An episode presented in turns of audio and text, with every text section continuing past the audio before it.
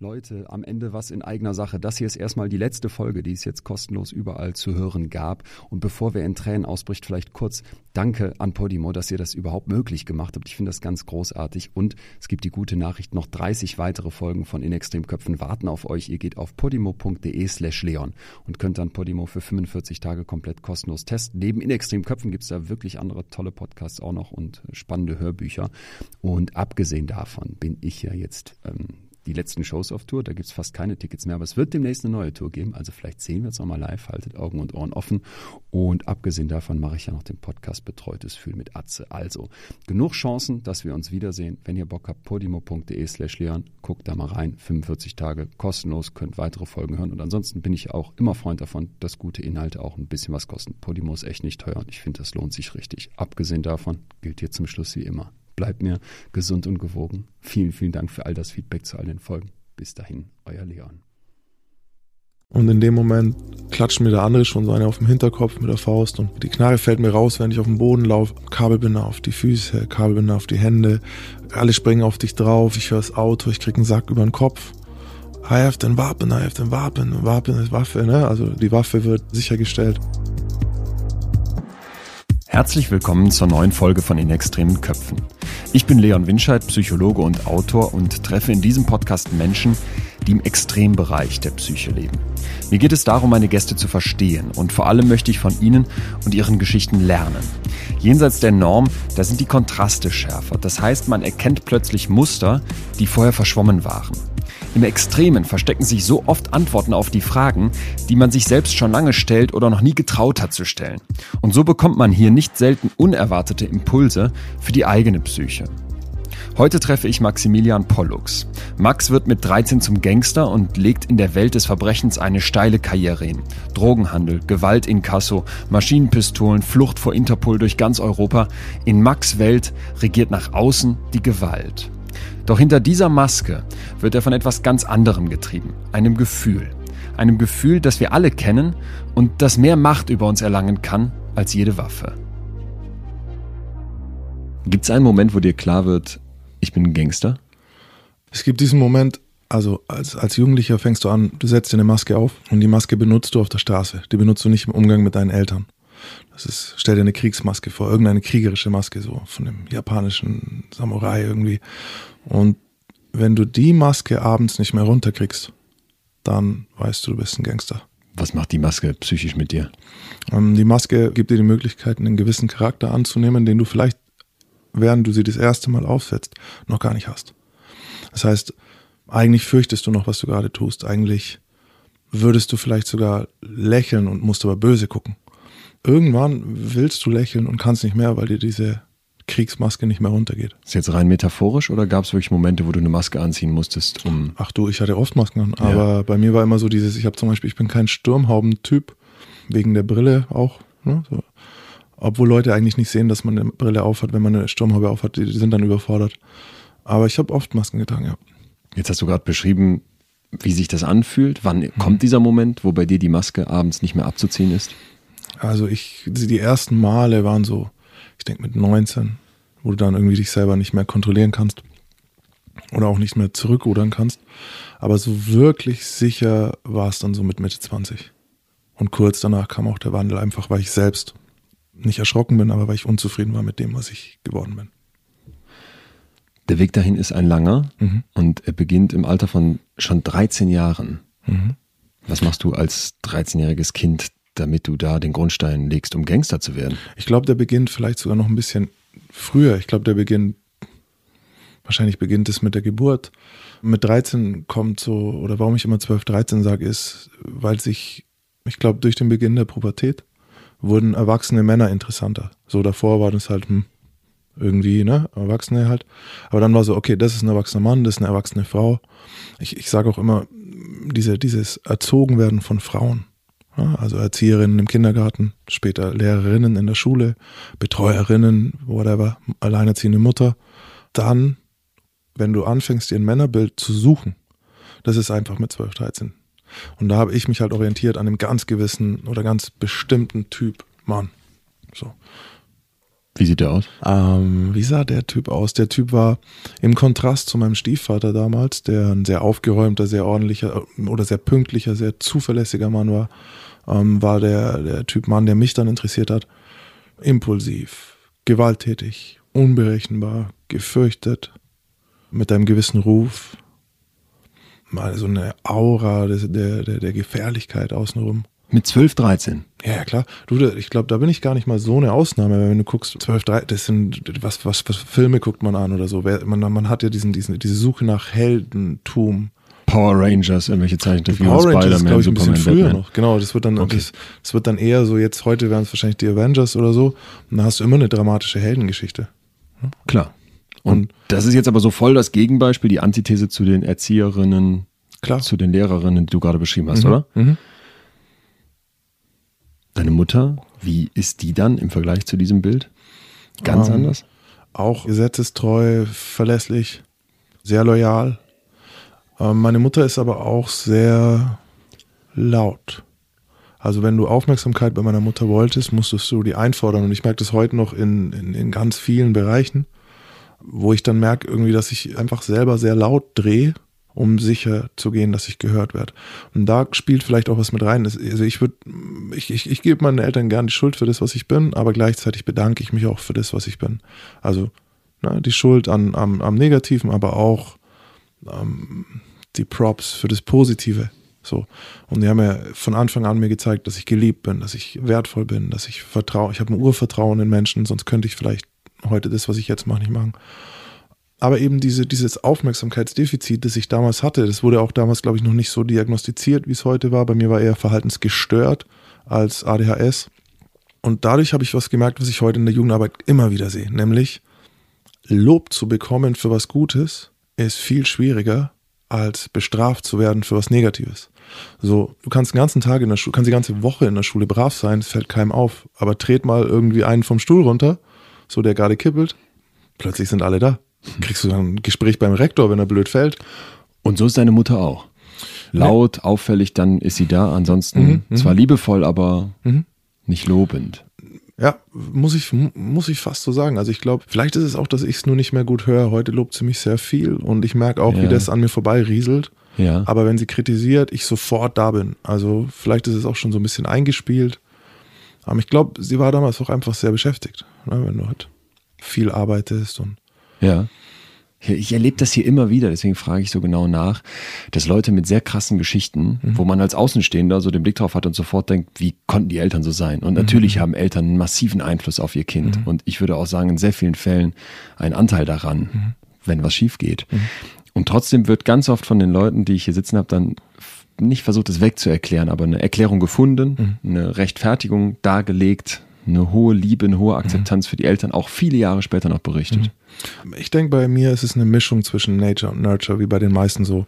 Vom Vater eher die kalte Art, so ein bisschen dieses äh, nicht allzu, vielleicht eine psychopathische Störung, leicht, glaube ich, hatte er. Also wenn ich jetzt im Nachhinein drüber nachdenke, wie leicht er sich getan hat mit manchen Dingen, die andere Leute wahrscheinlich belasten würden, zum Beispiel mich zu, also die Familie zu verlassen und sich 15 Jahre nicht zu melden oder so. Und auch äh, so später, als wir erwachsen waren, dass, als ich erwachsen war, man in so einzelnen Gesprächen so kleine, kleine Hin Hinweise bekommen habe. Der hatte eine sehr, sehr schwere Jugend selber. Und vielleicht war das, was vererbt wurde. Mhm. So, dass ich halt eine, eine, Affinität schon hatte für Gewalt und für, ja, für, für, für eben, dass ich in so eine Richtung rutschen kann.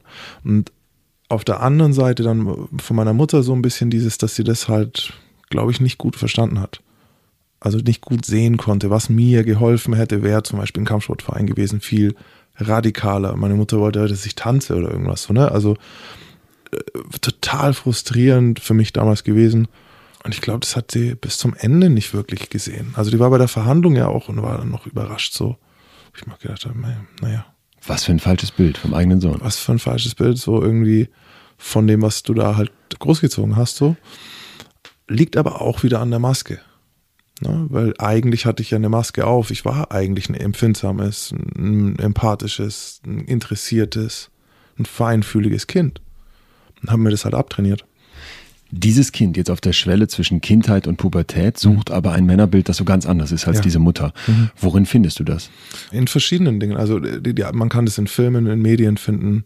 Wir haben gerade auch schon über Rap kurz geredet im Vorgespräch. So, da kannst du sowas raussuchen. Du kannst im literarischen, im mythischen Sinn nach solchen Heldengeschichten suchen. Und bei mir war es aber auch im direkten Umfeld. Also seien es die Stiefväter von anderen Kids oder ein Onkel bei mir auch, der so dieses Damals hatten sie alle schwarze Lederjacken an und die Haare nach hinten gegelt und dann noch ein Hufeisenbart drauf und irgendwie, dann waren sie halt äh, Gangster. Das zieht dich an. Ganz stark. Ganz stark, Auch ja, dieses, diese Macht, Ja. die damit kommt, ne? Weil, weil Körperkraft, das vergessen auch, glaube ich, die, die, also ich arbeite ganz eng mit Pädagogen zusammen, meine Frau ist Pädagogin, aber ich glaube, oft wird vergessen, dass Jungs zum Beispiel definieren den Stärksten der Schule. Also das ist der Stärkste der Klasse, das ist der Stärkste der Schule. Das ist ein Titel. Das heißt, Gewalt ist ein akzeptables Mittel, seine Forderungen durchzusetzen. Und wenn du dann einen Erwachsenen triffst, der so super gewalttätig irgendwie sein kann und dadurch gewinnt ein Argument, das war für mich verführerisch. Und dieser Onkel ist dann die Heldenfigur.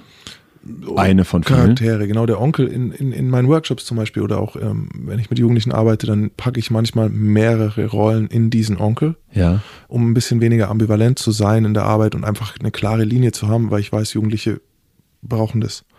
Selten sind irgendwelche Personen so klar, wie man sich das in der Geschichte wünscht, oder? Genau.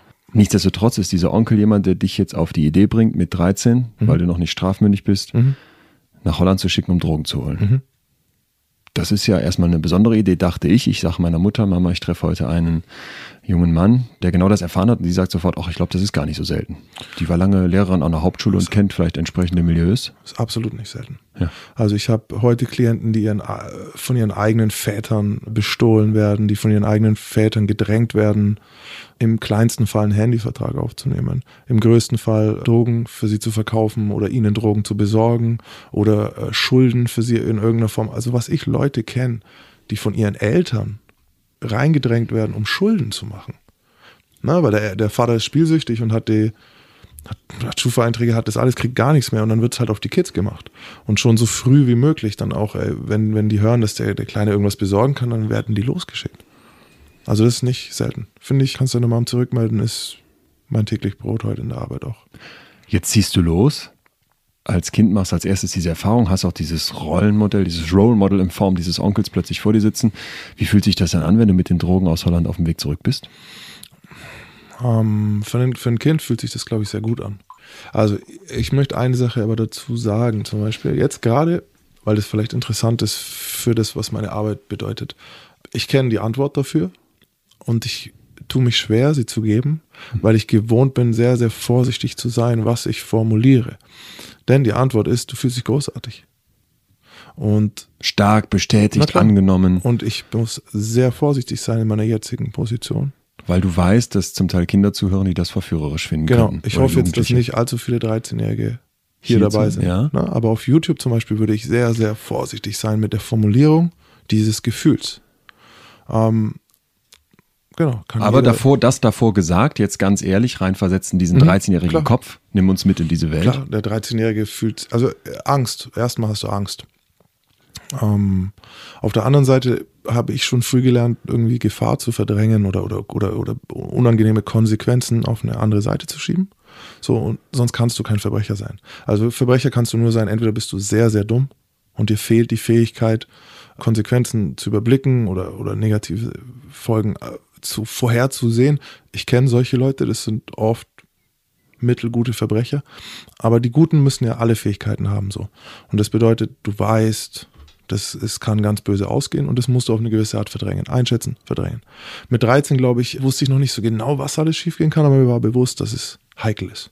Na, du bist nachts äh, unterwegs, du bist in einem fremden Land, du bist im Zug, du fährst über eine Grenze. Damals gab es noch eine echte Grenze, so, also es war, glaube ich, Sch- Schengen war schon offen, aber es waren Grenzkontrollen. Also Klar. du hast deinen Ausweis dabei. Es gab an der Grenze so, im Zug kamen sie halt rein.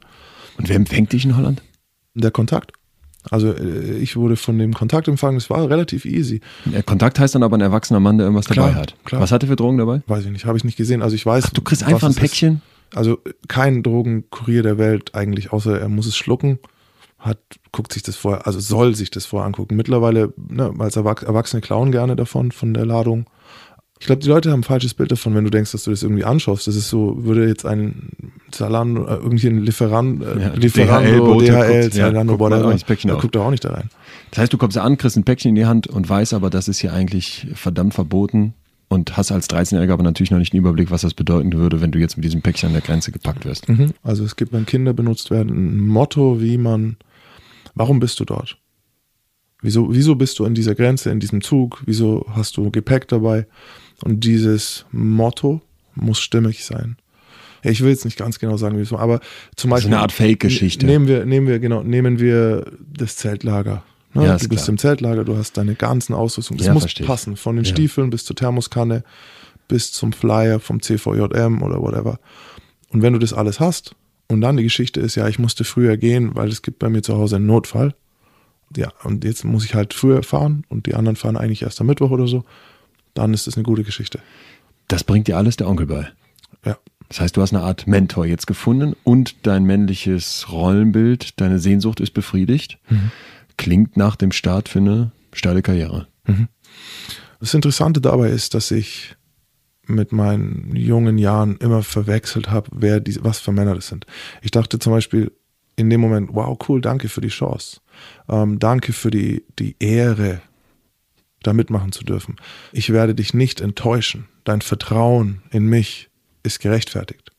So, und das ist ein ganz perfider Trick, der ja auch, der funktioniert sogar mit Erwachsenen noch. Ähm, ich habe mir dafür verschiedene Wege überlegt, wie man Leute darauf bringen kann. Der, der, der Weg, den ich in den Schulen benutze, ist tatsächlich, lass dir vorstellen, eine Person, die du liebst. Stell dir die Person ganz fest vor und jetzt nimm eine Tasche und in der Tasche ist was, was gefährlich ist, was dich in Probleme bringt, was Gefängnis oder Tod für dich bedeuten kann. Und jetzt gib die Tasche rüber an die andere Person. Wie fühlst du dich dabei? Ja. Wie? Beschissen. Beschissen. Manchmal lasse ich es dann noch mehr ausformulieren, so Ja, ich versuche ich habe mir jetzt keine. Mühe gegeben, aber Genau. ich weiß genau, was du meinst. Also Und- man, man fühlt sich unwohl, man will das sofort wieder korrigieren, man möchte So, im Prinzip schnell aktiv werden. Es Genau. nimmt einen komplett in Gedanken ein. Genau. Und man kann gar nicht mehr anders, als sich damit auseinanderzusetzen. So sieht's aus. Ja. Und wenn jemand das nicht tut, wenn es jemand mit einem Lächeln kann oder mehrfach, dann weißt du, derjenige liebt dich nicht. Sehr einfach.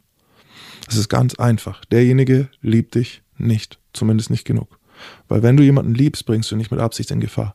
Und das ist so eine der, der, der einfachen Dinge in dem Workshop, die jeder, theoretisch kann es jeder dir erzählen. Aber wenn ich es dir erzähle, ist es was anderes. Weil du es erlebt hast als Weil ich's erlebt 13-jähriges hab. Kind. Jetzt hast du gerade eben schon gesagt, Nature or Nurture, Mhm. angeboren oder angelernt, sage ich mal. Hat man als Kind immer eine Wahl? Oder ist man so Nie. geprägt? Nie, du hast überhaupt keine Wahl.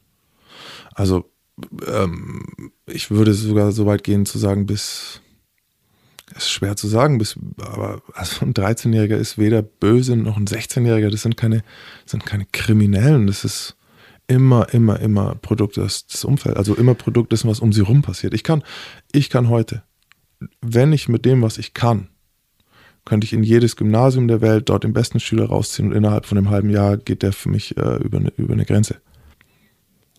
Oder Frauen anschaffen. Würde da auch jemanden erschießen? Vielleicht mit ein paar Jahren mehr? Klar. Ich frage deswegen, weil das ist die Antithese zu Henry Oliver Jacobs, ein Mörder, den ich hier interviewt Mhm. habe. Der hat zwei Leuten von hinten in den Kopf geschossen, als junger Erwachsener und aber auch schon mit, ich glaube, 14, 15, 16 Leute auf den Bordstein gelegt und von hinten auf den Kopf getreten. Mhm. Der ist in einem Umfeld aufgewachsen, wo der sagt, ich hatte eine Wahl. Ich habe das entschieden. Mhm. Denn es gab andere Kinder, die sind genauso aufgewachsen wie ich und die haben nicht gemordet. Mhm. Und du sagst jetzt nein. Wir haben beide recht. Zum einen ist er natürlich aufgrund von, wenn er erwischt wurde, hat er Therapien gemacht, hat er, wurde sehr, sehr, also sehr, sehr stark bearbeitet hinsichtlich einer eigenen, eigenen Schuldeingeständnis, was man in Haft machen muss mit den Leuten. Weil das Erste, was ein Täter in Haft macht, ist, er geht in die Opferrolle. Ihr habt mir alles weggenommen. Ihr seid, ihr seid, ihr seid, ich bin hier. Und es ist auch leicht, sich als Opfer zu fühlen, wenn du gerade in einer, allein in einem Raum sitzt, deine Frau verloren hast, dein Haus verloren hast, deine Wohnung, deine Zukunft und ja, im Grunde nackt bist. So, die, die Tat, klar, kausal damit in Verbindung zu bringen, ist erstmal schwer. Das Lernen, Mörder zum Beispiel, das müssen die lernen, sonst werden die nicht entlassen. Wenn er mit der Einstellung, ja, ich konnte nichts dafür, wird er mit lebenslänglich nicht entlassen. Das ist ganz klar. Ähm, auch ich teile die Meinung nicht, dass ich nichts dafür konnte für meine späteren Taten. Und wir unterscheiden ja jetzt das, was er als junger Mann gemacht hat Ja. oder was er als 13-Jähriger. Und ich garantiere dir, weil du jetzt gesagt hast, mit 15 hat er schon Leute auf den Bordstein gelegt, dann wurde er mit 5 schon auf den Bordstein gelegt. Zehn Jahre zuvor sind ihm schon Dinge passiert, die da den Grundstein gelegt haben. Es geht ja nicht darum unbedingt, dass jeder, der, ich will damit niemandem die Verantwortung wegsprechen. Ich will bloß sagen, wenn, wenn ein, die richtige Person will, fehlt einem Kind jegliches Werkzeug, um sich dagegen zu wehren. Ne? Gegen die Richtung. Ähm, als Erwachsener kannst du dich neu entscheiden. Ich meine, ich sitze hier. Ich habe mich mehrfach in meinem Leben äh, neu erfinden müssen. Also zumindest äh, das, was ich, was ich, was ich geworden bin, wieder zu verlassen, sozusagen die alte Ideologie aufzulösen, war ein großer Schritt und es ist eine Entscheidung. Nature or Nurture. Haben wir eine Wahl? Hatte Max eine Wahl? Für meine Recherchen habe ich immer wieder das Glück, mit weltweit führenden Forscherinnen und Forschern sprechen zu dürfen. Und einer davon ist der Harvard-Professor Jerome Kagan.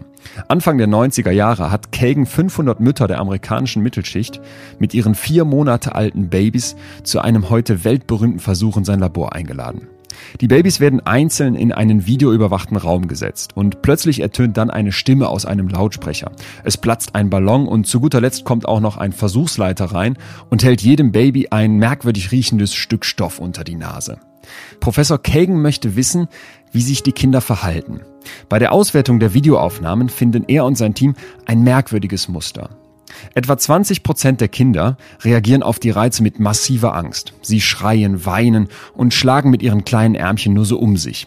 Diese Kinder werden High Reactive genannt, hochreaktiv. Sie reagieren massiv auf diese Reize, die sie im Labor zum ersten Mal erleben. 40 Prozent der Kinder verhalten sich jedoch genau gegenteilig. Sie bleiben im Grunde völlig gelassen und cool, sind eher interessiert. Diese Kinder taufen die Forscher Low Reactives. Die restlichen Kinder lassen sich nicht eindeutig einer dieser beiden Gruppen High oder Low Reactive zuordnen. So, und diese Untersuchung schlägt extrem hohe Wellen, als sie veröffentlicht wird, weil die Wissenschaft schon ganz lange darüber streitet, ob wir Menschen als weiße Blätter auf die Welt kommen und dann erzogen und geprägt werden, oder ob wir bereits mit Eigenschaften geboren werden. Nature or Nurture? Das ist die uralte Frage. Und Kagan konnte jetzt zeigen, dass sich bereits vier Monate alte Babys in ihrer Ängstlichkeit deutlich unterscheiden. Nach so einer kurzen Zeit kann die Erziehung noch keine allzu große Rolle gespielt haben. So, und jetzt wird es nochmal besonders spannend, denn die Forscher besuchen die 500 Babys immer wieder, durch die gesamte Kindheit und Jugend, bis sie erwachsen werden. Mit sieben Jahren hat dann rund die Hälfte der High Reactives Angstsymptome entwickelt wie Schüchternheit oder Furcht im Dunkeln. Bei den Low Reactives sind es gerade mal 15 Prozent. Als die Babys, in Anführungsstrichen, 2007 dann volljährig sind, werden sie einem Hirnscan unterzogen und auch hier zeigen sich Unterschiede. Der orbitofrontale Cortex ist bei den High Reactives deutlich dünner. Diese Hirnregion ist dafür verantwortlich, negative Gefühle wieder in ruhigeres Fahrwasser zu lenken. Auch berichten die High Reactives von mehr Anspannung und sorgenvollen Gedanken. Fassen wir zusammen, Kinder werden also offenbar mit unterschiedlich starker Neigung zur Angst geboren. Und diese Neigung halt nach. Und trotzdem, das hat Kagan im Gespräch mit mir immer, immer wieder betont, können alle Menschen lernen, mit Angst umzugehen. Der Professor hat mir zum Beispiel von einem besonders ängstlichen Baby erzählt, ein Mädchen, super high reactive. Doch dank ihrer Eltern, die ihr beibringen, sich ihren Ängsten zu stellen, statt sich gegen ihr Naturell zu sträuben, lernt sie aus Angst Kraft zu ziehen. Sie macht erst einen Abschluss in Harvard und bekommt dann einen Top-Management-Posten an der Wall Street. Diese Geschichte ist jetzt exemplarisch rausgegriffen, aber kein Einzelfall. Low oder High Reactive, egal, wir werden mit unterschiedlich viel Angst geboren, doch wenn wir unseren Ängsten die Tür aufmachen und sie kennenlernen, dann nehmen wir ihnen die überwältigende Macht und können sie sogar für uns nutzen, weil Angst uns besonnen machen kann, unseren Fokus scharf stellt und uns als uralter Schutzmechanismus Energie bereitstellen kann. Das war jetzt etwas länger, aber die Studie von Kagan und den Babys, die sollten wir kennen. Wurden wir als High oder Low Reactive geboren und noch wichtiger, haben wir gelernt, mit Angst umzugehen? Ich könnte nach so einem kurzen Gespräch nur mutmaßen, ob Max als High oder Low Reactive zur Welt kam. Das ist aber auch egal. Was ich wissen möchte, ist, ob Max als Kind lernt, gesund mit Angst umzugehen. Denn die Angst wird uns in seiner Geschichte immer wieder begegnen. Durch was für eine Schule geht er mit seinem Onkel? Mein Onkel hat relativ weit weg gewohnt von mir. Da waren 200 Kilometer oder so zwischen uns. Deswegen habe ich mich recht schnell neu orientiert, habe neue Leute auch gefunden. War ja auch dann auch relativ schnell 14 und strafmündig. Heute ist mir das auch klar, warum so dieses Interesse ein bisschen abgeflacht hat an mir. Also durch den Onkel? Ja, ja, es war so, gab viele Geschichten, möchte ich jetzt gar nicht mal so drauf eingehen, aber es gibt viele Männer, die auf sowas warten, ne, die, die ein Auge haben für einen Jugendlichen, der bereit ist, irgendwie dich anzuhimmeln und dich zu, zu kopieren. Für ein Talent, für in Anführungsstrichen. Und das ist nämlich das Schade, was so, was so schade dran ist, wenn ich sehe, wie heute Jugendliche wieder an solche Männer geraten oder an solche Vorbilder geraten, weil mit einem anderen Vorbild hätte der was, hätte ich was anderes sein können. Deswegen ist mir so wichtig, das, was ich heute mache mit diesem Mentorenprogramm. Ich fülle diesen Need nach einem Vorbild. Und das im Zweifel auch für Kinder, die sagen, ich möchte diesen brachialen, ja, starken, ja, ganz männlichen wir haben heute Superhelden. Eine, so sitzt du ja auch ein bisschen hier vor mir. Du, du bist ja ein Brecher, so, sag ich so mal, durchtrainiert. Äh, ich, ich, hätte durchaus Angst vor dir, wenn ich jetzt wüsste, du würdest mir gewaltsam begegnen wollen. Würde ich nicht, aber ich, ich weiß, das war auch nur. Die, der Gedanke dahinter ist ja, dass wir gerade eine, wir haben auch gerade eine Jugendkultur, die, die, die, die sehr radikal zueinander ist, in der ja eigentlich so entweder du bist mit uns oder du bist ein Opfer.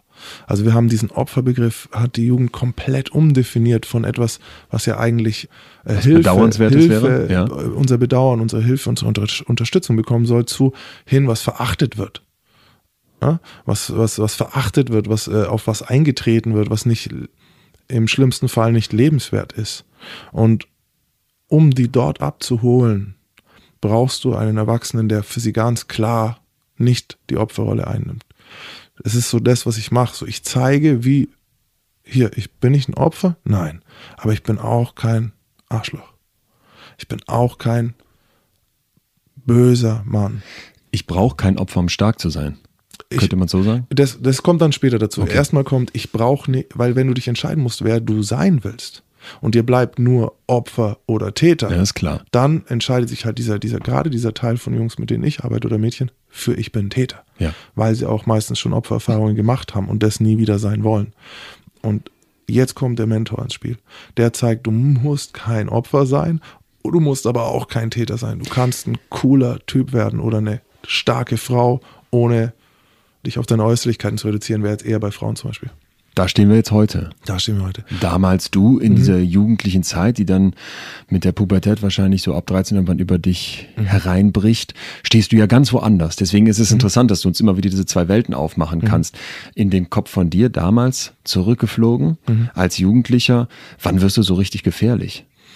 Ich glaube, ich war von Anfang an gefährlich, weil was macht gehen wir ins Tierreich, was, was, was, was ist der, der gefährlichste Hund? Das ist jemand, der Angst, also ist einer, der Angst hat. So, und ich war immer ängstlich. Vor? Ich, vor allem. Also ich hatte Angst vor, vor Gewalt durch andere. Ich hatte Angst vor der Polizei. Ich hatte Angst vor, vor den Konsequenzen. Ich war, bin kein großer Träumer eigentlich. Also ich sehe relativ klar, wo Dinge hinführen. Ne? Wenn ich sehe, du machst es und du machst es und du machst es und ihr geht alle drei in den Knast oder seid tot, dann heißt es für mich nicht, ah, und ich werde reich. Sondern für mich war ganz klar, ich gehe in den Knast oder sterb. Und so sehr man ja irgendwie so sich den, den dramatischen Heldentod wünscht, äh, so, so fürchterlich ist es auch. Und ich hatte immer Angst. Ich habe auch Gewalt erlebt. Es ist ja nicht so, ich wurde früh überfallen. Ich bin eine, ganz am Anfang in Holland mal überfallen worden, in Venlo damals. Da habe ich meinen Kinderausweis rausgegeben. So. Ich war so klein, dass ich einen Kinderausweis auf Papier dabei hatte und es waren erwachsene Männer halt mit Schusswaffen und so. Und es war. Da warst du wieder als Kurier oder so unterwegs. Ja, und ich habe gesehen, wie sie den einen, einen, der mit mir dort war, überfallen und vor mir so auf dem Auto kurz und klein geschlagen haben. Und du stehst da als 14-Jähriger und denkst so, äh, helfe ich jetzt in der Situation so, ne? Wie kann ich helfen? Kann ich nichts? Okay, bin ich einfach mal ruhig. Und solche Dinge, also mir war das schon sehr bewusst. Okay. Und das hat dazu geführt, dass ich recht früh zum Beispiel Waffen bei mir getragen habe. Es ist ja eine, eine, sehr interessante Reaktion auf Angst. Du merkst, mhm. dass Angst dich umtreibt, die ganze mhm. Zeit im Prinzip in deinem Nacken sitzt mhm. und begibst dich in Momente, wo andere, wie ich jetzt sagen würden, gerade als 13-Jähriger, 14-Jähriger, Gott, da hätte ich so eine Angst, da könnte ich ja nicht mal mehr einen Meter gehen. Sag du gehst warum. immer einen Meter weiter. Sag du es mir, ich suche warum. Wenn ich heute mit, mit Jugendlichen arbeite, gibt es so diesen Unterschied zwischen den einen Tätern, die werden davon abgeschreckt. Der geht klauen, wird erwischt, geht nie wieder. Dann habe ich die Intensivtäter, die so drei bis fünf Prozent aller Täter ausmachen, aber über 50 Prozent aller Straftaten. Einer von denen war ich. Und eine der wiederkehrenden Faktoren, die mir aufgefallen sind, ist das. ich stelle mich Angst auf eine komische Art oder ich gehe in Situationen, die mir unangenehm sind. Das ist auch mit der Peer Group. Warum suchst du dir eine Peer Group, in deren Beisein du dich eigentlich erstmal unwohl fühlst? Weil die anderen noch krasser sind, noch krasse Waffen dabei haben. Weil oder? die krass sind, weil die, Ja. das ist übrigens dasselbe Motiv, was Leute in Spezialeinheiten treibt. Ja? Aber wo es herkommt oder warum. Und ich glaube, ich wollte einfach, vielleicht will man sich face your fear, vielleicht wollte ich meine Angst dadurch loswerden.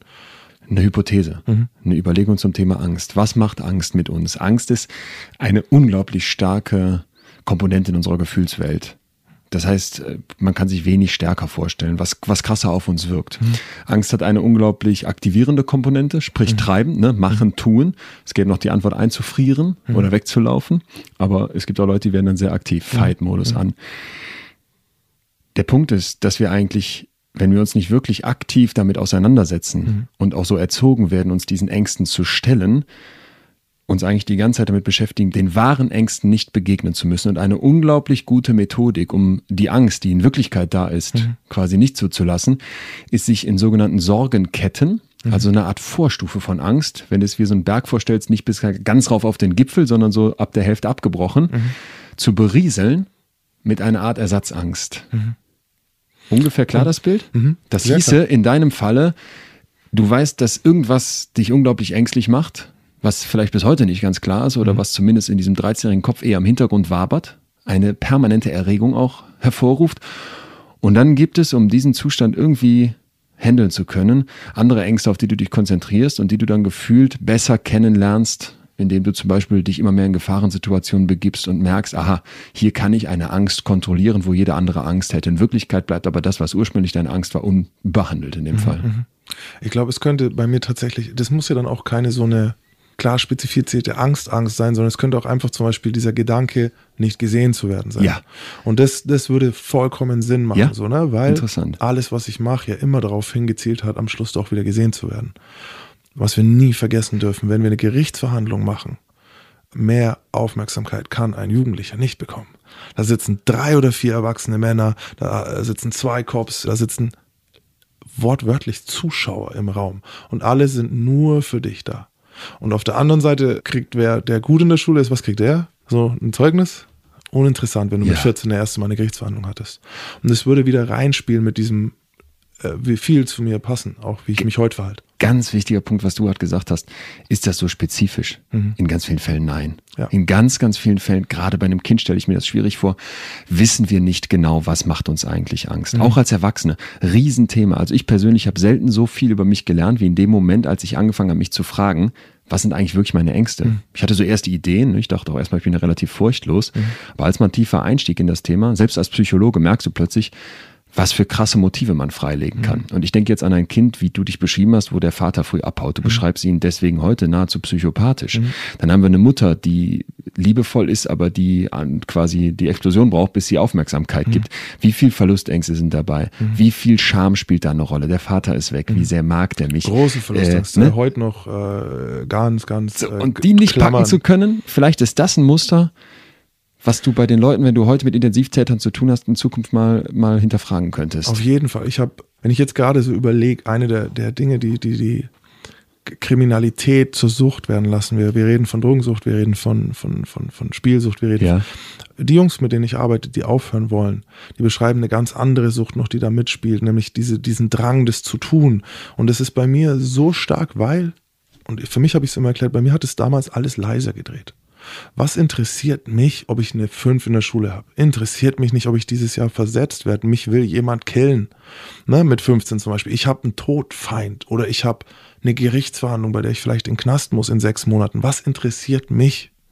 Eure weltlichen Probleme. So Ja. abgehoben gesagt. Und das war ja eine der schwierigsten Momente. Es ist eine der schwierigsten Transitions so von, ey, alles, was ich mache, ist essentiell und gefährlich hin zu, ach, jetzt muss ich heute pünktlich um 13.15 Uhr bei dem Podcast sein. So, ne? Ja, ist klar, wenn was ich, wenn ich jetzt, äh, keiner, ich hatte, jede Fahrt, die ich damals gemacht habe, hätte meine letzte sein können. Dieser Stresslevel ist so hoch und wenn du dich daran gewöhnst, wird alles andere leiser. Und verliert auch an Klarheit, oder? Total. Ich, ich, konnte, ich kann, konnte damals normalen Gesprächen überhaupt gar nicht folgen. Ja. So, Ja. wo ist der, wo ist der Höhepunkt Ja. hier? So, wo, wo ist der, wo geht's richtig ab in eurem Gespräch? Das konnte ich gar nicht fassen. Mein allererster Gast hier, Rainer Laux, Bankräuber, Mhm. erzählt, wie der wirklich die Tür von der Bank auftritt, die die Knarre durchlädt und weiß, jetzt gibt's nur noch Sterben oder Mhm. ich schaff's ganz nach oben. Und das klingt so ein bisschen, ne? Dieses Scharfstellen, dieses Vollfokussieren in den Flow gehen. Wenn du dann da rausgenommen wirst und dann kommt einer und sagt, mach mal bitte Hausaufgaben. Keine Chance. Keine Chance. So, so richtig uninteressant. Und gleichzeitig, wo, wo, wohin führt es? Ich habe damals nicht gewusst, was ich suche. Ich wusste aber, ich will zum Beispiel kein weichgewaschener Held sein, sondern ich wollte ein Pirat sein. Ich wollte einen Arm verlieren oder, oder eine Narbe im Gesicht haben. So, ne? Das waren für mich Helden. Wenn ich dann einen Film angeschaut habe wie Platoon oder Apocalypse Now, den ich damals wahrscheinlich noch gar nicht verstanden habe, aber dieses zu sehen, wie Martin Sheen dann am Anfang in dem Raum so den Verstand verliert und in diesen Spiegel reinboxt, so dieses traumatisiert sein, die offensichtlich heute weiß ich, dass es eine PTBS ist, die der schiebt, fand ich faszinierend. Ich weiß nicht genau warum für mich das damals, weil ich noch nicht das Wort Trauma nicht wusste, aber das war mein Ziel. Also ich habe gezielt eine Traumatisierung gesucht und ich glaube, ich bin damit nicht allein. Nenn es Wille zur Selbstzerstörung, die ich heute ganz stark auch immer wieder sehe, ne? Äh, Sei es bei Mädels, die, die, die bulimisch sind, sei es bei Leuten, die Drogen nehmen. Borderline, bipolare Störung, ja. Wobei da schon wieder ja der, der klinische Aspekt, die Krankheit, so die, die können es, glaube ich, nicht so gezielt, sondern eher, das ist eher einfach der Wille, sich selbst zu zerstören. Ich würde es anders nennen und würde doch genau bei der Borderline-Störung Mhm. ansetzen. Es ist der Wille, sich selbst zu fühlen, Mhm, vielleicht auch. oder? Ja. Vielleicht auch. Wobei ich bei mir eher das Gefühl hatte, ich würde mich gern weniger fühlen so. Ich habe gedacht, dadurch fühlt man sich vielleicht weniger. es ist immer ein, eine Gratwanderung Mhm. zwischen dem Bedürfnis, sich zu betäuben, weniger zu fühlen, was einem nicht passt, Mhm. und gleichzeitig eigentlich das Bedürfnis zu haben, sich wirklich zu fühlen Mhm. und sich dabei gut zu fühlen. Dazwischen hin und her zu pendeln im Prinzip und im schlimmsten Fall auf einer Seite plötzlich hängen zu bleiben, das ist etwas, was man sich, glaube ich, immer klar machen muss, Mhm. dass das etwas ist, was uns in den Grundfesten erschüttern kann. Wenn du dich nicht fühlst, weil du dich Mhm. betäubst, weil du dich wenig fühlen möchtest, machst du einen Urdrang kaputt, nämlich ich möchte mich eigentlich fühlen. Mhm. Und wenn dieses ich möchte mich eigentlich fühlen plötzlich nur noch in solchen Momenten, wo maximale Angst, wo maximale Mhm. Gewalt, wo maximales Grenzenüberschreiten herrscht, erlebt werden kann, Mhm. kannst du dich abhängig machen. Klar. So. Der hast- Therapiesitzung heute. Tja, ich finde es ja hochinteressant, was du uns beschreibst, weil ich glaube, da können wir alle ganz viel draus mitnehmen, eben aus diesem Umgang mit Angst, was du beschrieben hast, dass die Angst so was diffus Treibendes ist. Ehrlich gesagt, der Appell geht von mir raus an uns alle und an mich selbst vorneweg mit. Wovor habe ich Angst? Was sind meine wirklichen Ängste? Kann ich die packen? Haben andere Angst vor dir? Mittlerweile glaube ich nicht mehr, aber früher. Damals. Früher war es äh, ganz stark. Also, Und das ist auch wieder einer der Konflikte, die ich damals hatte. Du bist ein 16-jähriger Junge mit super dünnen Armen und einer Brille und irgendwie, wie verbreitest du Furcht?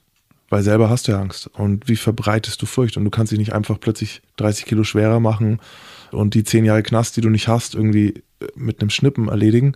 Das geht nicht. Also folgt Gewalt. Ja, du bist super brutal, äh, super schnell, impulsiv, du bist unberechenbar, du versuchst Dinge zu machen, die andere Leute verabscheuungswürdig oder oder oder oder äh, furchteinflößend finden und benutzt es dann. Dazu kommt ein Aspekt in der kriminellen Welt. Natürlich verabschiedest du dich von, das müssen Leute, die jetzt zuhören, in Relation setzen, weil wenn ihr Geldschulden habt, dann könnt ihr entweder nichts machen, akzeptiert es und geht zum Gericht und macht, stellt eine Anzeige, dann kommt irgendwann eine Klage und so weiter. In, in, in der kriminellen Welt hast, kannst du nicht zurückgreifen auf die demokratische Infrastruktur, äh, irgendwelche rechtlichen Geschichten, sondern du wirst einfach, äh, also Rechtsstaat gilt nicht, das heißt, du wirst einfach selbst für dich einstehen müssen. Und wenn dir jemand dein Geld nicht gibt, wirst du es holen. Das war jetzt eine lange Hinleitung dahin zu, was hast du gemacht, wenn dir jemand Geld geschuldet zu hat? schwer, extrem brutal reagiert. Bei mir war sogar so eine Zeit lang, dass ich relativ froh darüber, also froh ist jetzt vielleicht übertrieben, mein Geld nicht zu bekommen, aber froh, einen Vorwand zu haben, um Exempel zu statuieren. Das sieht dann wie aus? Kopf auf die Bordsteinkante oder? Ja, das was, was bringt mir nichts, wenn, wenn sein Kopf, wenn sein Kopf, also dann kann er nur schlechter denken. Ähm, und er soll ja nachdenken, wo er mein Geld herkriegt. Ich habe tatsächlich mal eine Wohnung aufgemacht und da hatte einer kein Oberteil an, aber eine, einen Motorradhelm auf, um sich vor Schlägen gegen den Kopf zu schützen. Also wir hatten so einen schlechten Ruf. wenn ich geklingelt habe irgendwo, dann wussten die Leute, dass es halt was äh, überhaupt nicht stimmt. Tür geht auf, du kommst rein, der Typ mit dem Motorradhelm, was kriegt er ab? Ähm, der wurde mit einem Hammer geschlagen.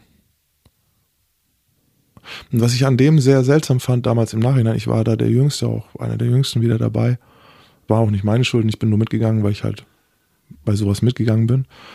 Und ich fand es seltsam, weil während er in Anführungszeichen gefoltert wurde, habe ich so ein bisschen irgendwie das, die, die Wohnung durchwühlt, so nebenher. Ich war der Kleinste, ich durfte sowas. Und habe in einem Nebenraum, in der Jeans, eine Geldbeutel gefunden, in dem so fast die Summe war, die er geschuldet hat. Und ich fand es damals so verstörend als Kind, dass also was heißt Kind, immer so 17, dass ich mir gedacht habe, wieso? Wieso willst du? Und es war halt für mich prägend. Das hat in späteren Jahren dazu geführt, dass ich nie jemandem geglaubt habe, wenn er gesagt hat, er hat das Geld nicht. Ich konnte das, ich habe mir immer gedacht, er hat damals so einen Aufwand betrieben. Er setzt sich einen Motorradhelm auf, um, um seinen Kopf zu schützen, ja. aber er will das Geld nicht zahlen. Das Nurture, Erziehung so, dann. Why? Ja, das war für mich genau, das war so ein prägender Moment. Und ich war dann auch sehr unnachgiebig. Also ich habe ich hab Knochen gebrochen, ich habe äh, Leute schwer verletzt teilweise. Wärst du zu allem bereit gewesen? Hm. Ähm, nee. Wo ziehst du die Grenze?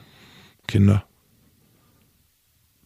Also habe ich damals schon, so bin ich auch erzogen worden, so schlecht wie die, so unmenschlich wie diese, äh, also wie echte Kriminelle sind, das muss man auch immer verstehen. Ich hatte eine total romantisierte Vorstellung von den Kriminellen. Also ich habe auch, wenn ich jetzt da aus der Wohnung raus bin irgendwie und dann 1000, 1000 Mark hatte oder was, ey, dann habe ich dem Taxifahrer ein Fuffi Trinkgeld gegeben, dem nächsten ähm, Straßenmusikanten ein Fuffi gegeben. So. Also ich hatte, weil ich das so auch gesehen habe von den Leuten, dieses nett sein zu allen anderen. Wenn du viel hast, kannst du auch mal was geben. Aber innen drin sind die alle äh, verrottet. Das heißt, diese romantische Draufsicht, die du gerade auch ansprichst, mhm. die ich finde, man in Serien präsentiert bekommt heute, immer, in Rap-Songs, in Warte, eigentlich allem. Bis meine Serie kommt, da werden wir das alles klar machen. Ist eine völlig verquere Draufsicht.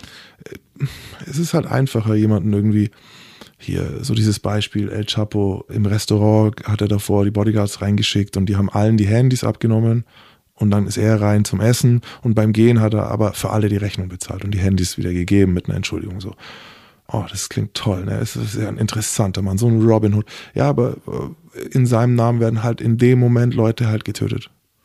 Gibt es bei euch auch so ein El Chapo, einen Boss? Na, hör auf, nee, das gibt's, das ist sehr selten. Aber gibt es solche Strukturen dann, wo irgendwelche größeren Mächtigen im Hintergrund dann davon profitieren, dass irgendwelche Kinder Drogen aus Holland holen?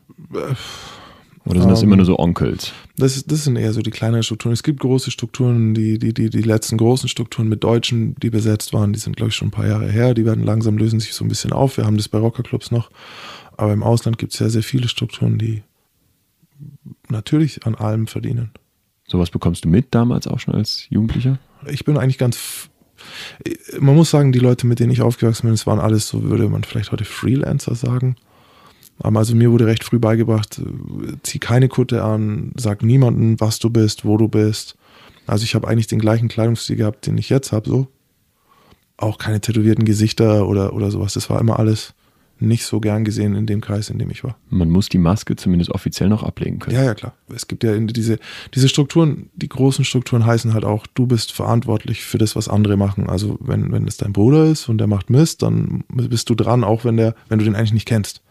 Sondern du musst für den einstehen. Und das war so, wie ich es beigebracht bekommen habe, äh, nicht der Fall. Da war immer, jeder ist sich selbst der Nächste so auf die Art. Gibt es irgendeine Art von Ethik? keine Kinder für dich jetzt, aber du hast keine beschrieben, Kinder die anderen ist, sind verrottet von innen. Keine Kinder ist ein, ist ein häufiger, häufiger Grundsatz, den ich aber auch sogar in der Struktur, in der ich war, äh, der nicht gegolten hat für alle. Ich glaube, der, der Gangster an sich ist viel stärker mit dem Begriff der Moral konfrontiert als jeder, in Anführungszeichen, normale Mensch. Weil für einen normalen Mensch heißt es, Moral ist Gesetz. Was da drin steht, was verboten ist, ist für mich auch unmoralisch. Wenn du außerhalb jedes Gesetzbuches lebst, musst du Moral für dich jeden Tag eigentlich neu definieren. Und das stellt dich natürlich vor viele, viele komplexe Probleme. Okay, ich verdiene kein Geld mit Kindern. Was ist, äh, mache ich aber Geschäfte mit jemandem, von dem ich weiß, der Frauenhandel hat. Frauenhandel heißt immer auch, da sind irgendwo Kinder und die armen Kinder leiden, wenn die Mutter gezwungen wird, äh, anschaffen zu gehen. So, das ist ein großes große moralisches Problem. Wo ziehe ich die Grenze? Wie, wie oft biege ich die? All diese Dinge. Lass mich raten, es wird oft gebogen. Also weil ehrlich gesagt, selbst bei Drogen fängt es ja schon an, dass du sagen könntest, ja jetzt ein bisschen Gras hier hinschmuggeln, aber wenn man einen Schritt weiter denkt, gibt es Leute, die darunter massiv leiden, weil sie abhängig werden, Psychosen bekommen und vielleicht eine Ah, ja, Anschaffungskriminalität gerückt werden. Jetzt Drogen, mal ganz überspitzt Drogen gesagt. Ne? Ist, ist ein sehr schwieriges Thema. So, aber es gibt keinen Kriminellen, der ein moralischer Mensch ist. Das kannst du vergessen. Wollte ich sagen. Das gibt's nicht. Ich hab, kann dir 100 Geschichten sagen, wo ich, obwohl ich mich als, als moralischer gesehen habe, ich habe zum Beispiel nie normale Menschen überfallen oder so. Ich bin jetzt nicht zu dir nach Hause gekommen oder hier ins Studio, um dir dein Geld wegzunehmen. Ich habe mich konzentriert, dass es im Game stattfindet. Also alles, was ich gemacht habe, hatte mit Leuten zu tun, die selbst kriminell waren. So das war so meine Rechtfertigung für alles, was denen passiert. So, ihr wusstet, was kommt. Hättet ihr das nicht gemacht, was ihr gemacht habt, wäre das nicht passiert. Schaukelt sich das immer weiter hoch, dass man immer weiter in diese Welt abrutscht? Wenn man daran arbeitet, ja. Wird das Hirn auch abhängiger, dein Hirn? Jetzt kommen wir nämlich zum nächsten Punkt. Es klang alles so ein bisschen, ja, man macht es, man macht es, weil man Bock drauf hat. Ja. Irgendwann kommt recht schnell der Punkt, wo du nicht mehr einfach zurück kannst. Ich hatte zu dem Zeitpunkt, als ich verhaftet wurde, 21 hatte ich 35 Leute knapp unter mir, die auf eine gewisse Art für mich, auf mich ver, äh, vertraut haben, denen ich das im Grunde das Essen auf den Tisch bringe durch meine Handlungen. Kleines Unternehmen. So ein kleines mittelständisches Unternehmen. Nach oben hin ging es natürlich auch in andere Richtungen weiter, aber es war so dieses, ich habe mich verantwortlich gefühlt für die Leute teilweise.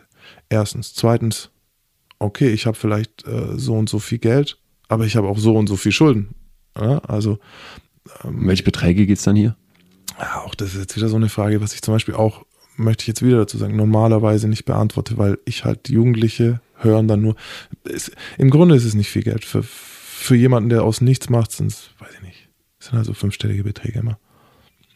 Pro Monat, die man verdient, oder wie? Na, verdienen, du kannst es schwer abstellen, möchte ich eigentlich nicht darauf antworten. Es ist so, du kannst darauf was kostet es so? Du, du kannst es ja nicht wirklich, es, ist, es gibt keine Buchhaltung. Also, ja, ich verstehe, was du meinst. Ich will nicht darauf eingehen, damit wir keinen falschen Eindruck bekommen, aber es werden schon Summen bewegt, wo, wenn man jetzt 35 Leute ernähren muss, man ja, ja eine ungefähre sagst, Kopfrechnung aufstellen kann. Schau, wenn ich jetzt sage 100.000 Euro, ja. okay, dann denkst du, wow, 100.000 Euro. Aber 100.000 Euro heißt halt, du hast, die, das macht man immer mit Kriminellen, man rechnet irgendwie bei denen immer, immer VK so, als hätten die kein EK sondern du hast ja auch einen Einkaufspreis, du hast ja auch äh, äh, Logistik, du hast ja, äh, du hast Gehälter, du hast das alles und dann bleibt am Schluss eben nicht viel. Und am Ende hast du Anwalt und Gerichtskosten und ja. Haftkosten und das ist kein gutes Investment. Das ist ein sagen. sehr schlechtes Business. Also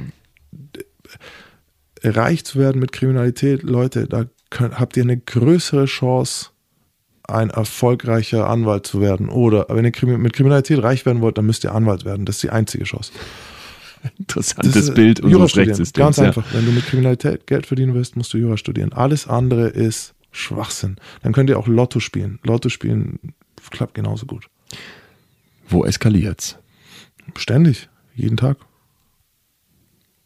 An verschiedenen Ecken. Es brennt immer irgendwo. Das ist ja auch Teil dieses ähm, kriminellen Lifestyles, dass es immer brennt und wenn es gerade nicht brennt, dann kreierst du selbst Drama. Wo merkst du denn jetzt gerät es mir außer Kontrolle? Ich glaube, der Punkt kommt bei den meisten Leuten, wenn Drogenkonsum auch ins Spiel kommt, so wenn sie Fehler machen. Ja. Aber bei mir war es der Moment, wo der Haftbefehl kam in Deutschland dann so, wo ich wusste, okay, jetzt, jetzt muss ich entweder in den Knast direkt oder ich muss auf Flucht. Flucht heißt, ja, es gibt kein Unternehmen mehr im Sinne von, ich kann morgen hier nicht mal mehr in der Stadt sein. Das ist, jetzt wird es schwierig. Also davor war es schon schwierig, aber jetzt wird es unmöglich so.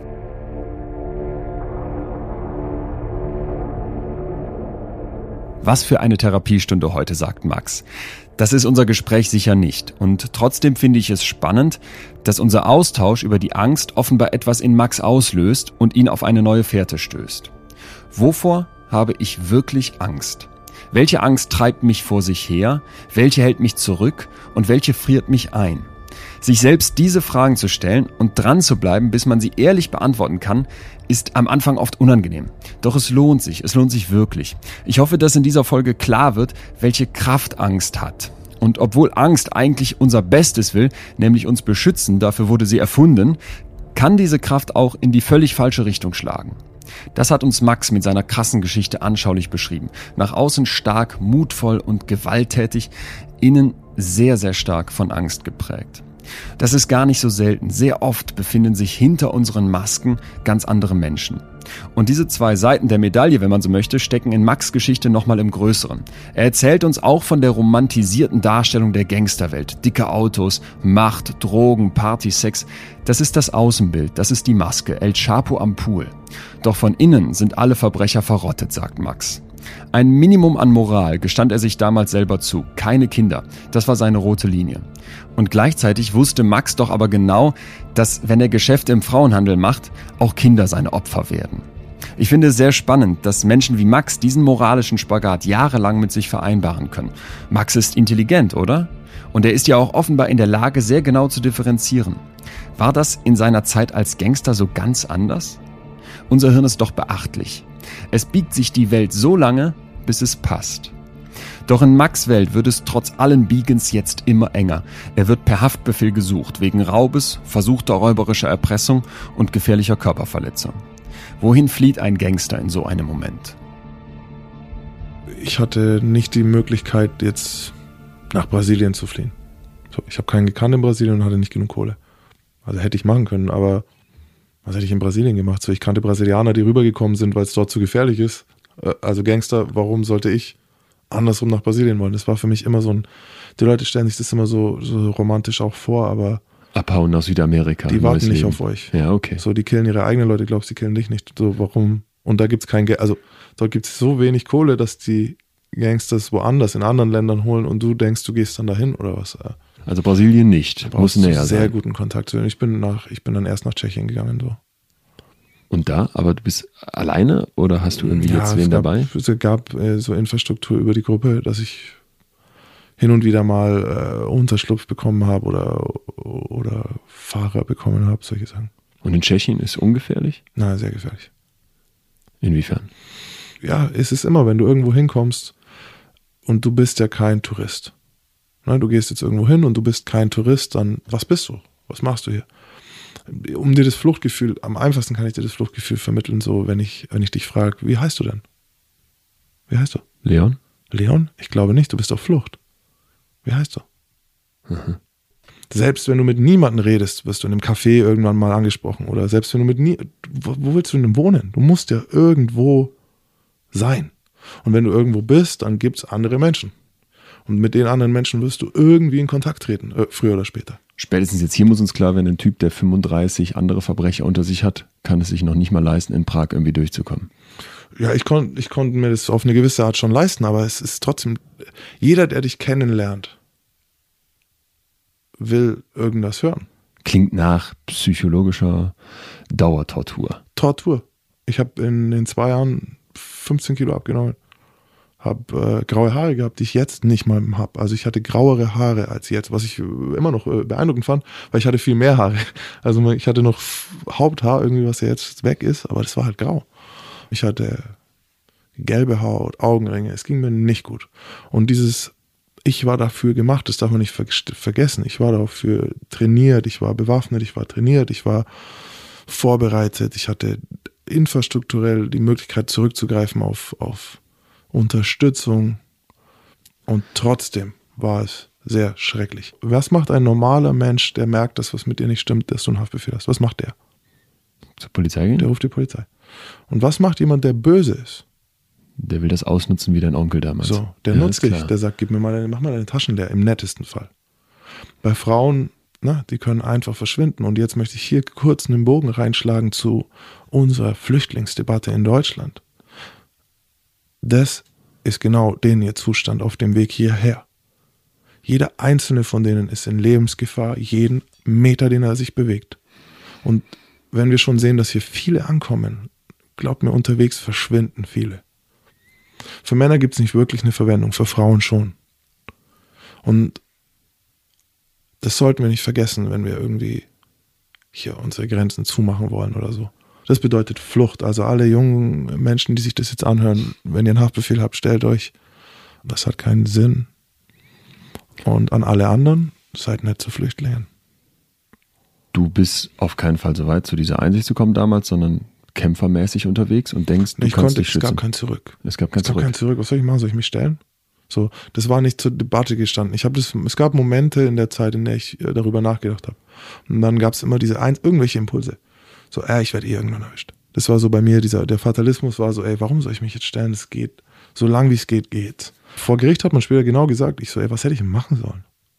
Weil am Endeffekt bin ich für die Taten verurteilt worden, die ich auf Flucht begangen habe und nicht die davor. Das ist immer so. Weil das heißt, es wird eigentlich noch schlimmer. Du ja, steckst schon in der Scheiße und reitest dich weiter rein. Immer schlimmer halt. Gibt es denn, wenn man einen deutschen Haftbefehl hat, irgendeine Art von Zugriff in Tschechien dann zum Beispiel? Sobald die merken, dass du nicht in Deutschland bist, machen die den europäischen Haftbefehl aus.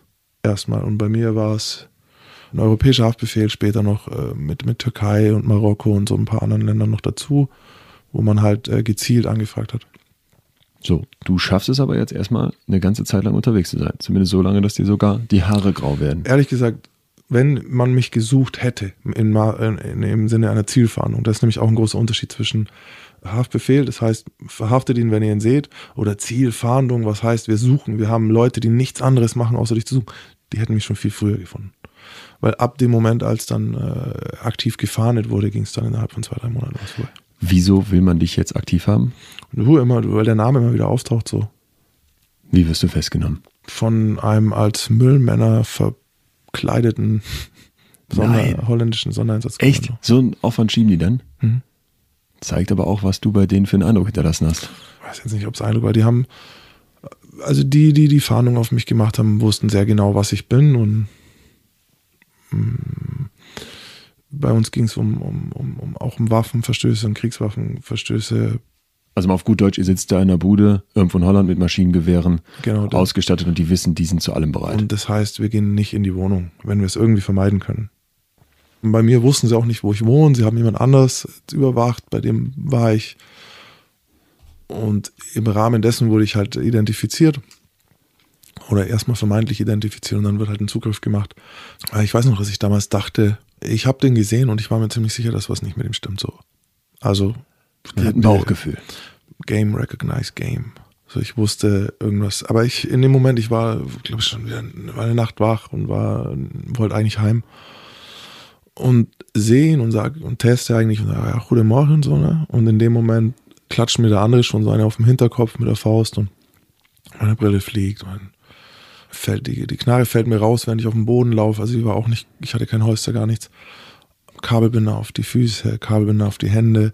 Alle springen auf dich drauf. Ich höre das Auto, ich krieg einen Sack über den Kopf. Ich höre noch ein Auto. I have den Wappen, I have den Wappen. Wappen ist Waffe, ne? Also, also ich war so überfordert in dem Moment, dass die Polizei mir eigentlich als letztes eingefallen ist. Weil hier sind wir wieder bei den Dingen, die dich gerade beschäftigen. Und mich haben eben äh, Feindschaften mit anderen, anderen Leuten beschäftigt im Kopf. Also ich hatte die Cops gerade nicht im Kopf. So, ne? Ich hänge hier seit fast einem Jahr rum, so. Ich habe andere Sachen im Kopf. Und ich war mir auch ziemlich sicher, dass keiner weiß, wo ich wohne und so. Und ich habe einfach an dem Tag nicht damit gerechnet, auch so. Und im Auto, am Fahrstil, habe ich mir dann, also die drücken dich, die packen dich dann in die Mitte und drücken dich eigentlich manchmal von rechts und links, ich weiß nicht mehr genau, nach unten in den Fußraum, während du sitzt, also dein Kopf zwischen deine Knie so die Hände auf den Rücken, die Füße zusammen, diesen Sack über den Kopf und fahren. Und dann merkst du, wenn du so gefahren wirst, merkst du recht schnell, wie die fahren. Also viel zu schnell und in die Kurven. Und ich dachte mir, so fährt kein Mensch in der, weil es war in der Innenstadt in Amsterdam. Ich so, so fährt kein normaler Mensch halt. Da muss ein Blaulicht drauf sein eigentlich. Sonst, ist klar. So, ne? Und in dem, in dem Moment in deinem Kopf ist dir klar, jetzt ist es vorbei? Oder realisiert Nein, man das nicht? Ich war sehr erleichtert. Also ich war sehr erleichtert, weil bis zu dem Moment dachte ich, mir werden jetzt die Finger abgeschnitten und die Ohren und irgendwer soll Lösegeld für mich bezahlen. Wer, Ach, da kommt gleich wer, der mit dem Hammer, der du früher warst. Wer soll denn das bezahlen halt? Für mich. Mhm. So. Und wie viel wollen die? Und, oder ist es eine persönliche Sache? So, ne? Also war ich eigentlich auf eine gewisse Art erleichtert. Im nächsten Moment kam dann halt der, der Schock mit, okay, die haben mir die Schlüssel hingehalten und gesagt, ja, guck mal, wo wohnst du? Wo passen diese Schlüssel? Und ich hatte in der Wohnung Munition, Waffen, Pässe. Es dauert dann wahrscheinlich eine gewisse Zeit, aber irgendwann kommt es zu diesem großen zentralen Prozess gegen dich, wo dann klar wird, Strafmaß 13 Jahre. Wichtig ist dieser Moment, dieser, dieser Einsicht, was bedeutet es, was bedeutet Kriminalität. Kriminalität bedeutet du im Knast und das, was dich liebt und was dir vertraut, zerstört.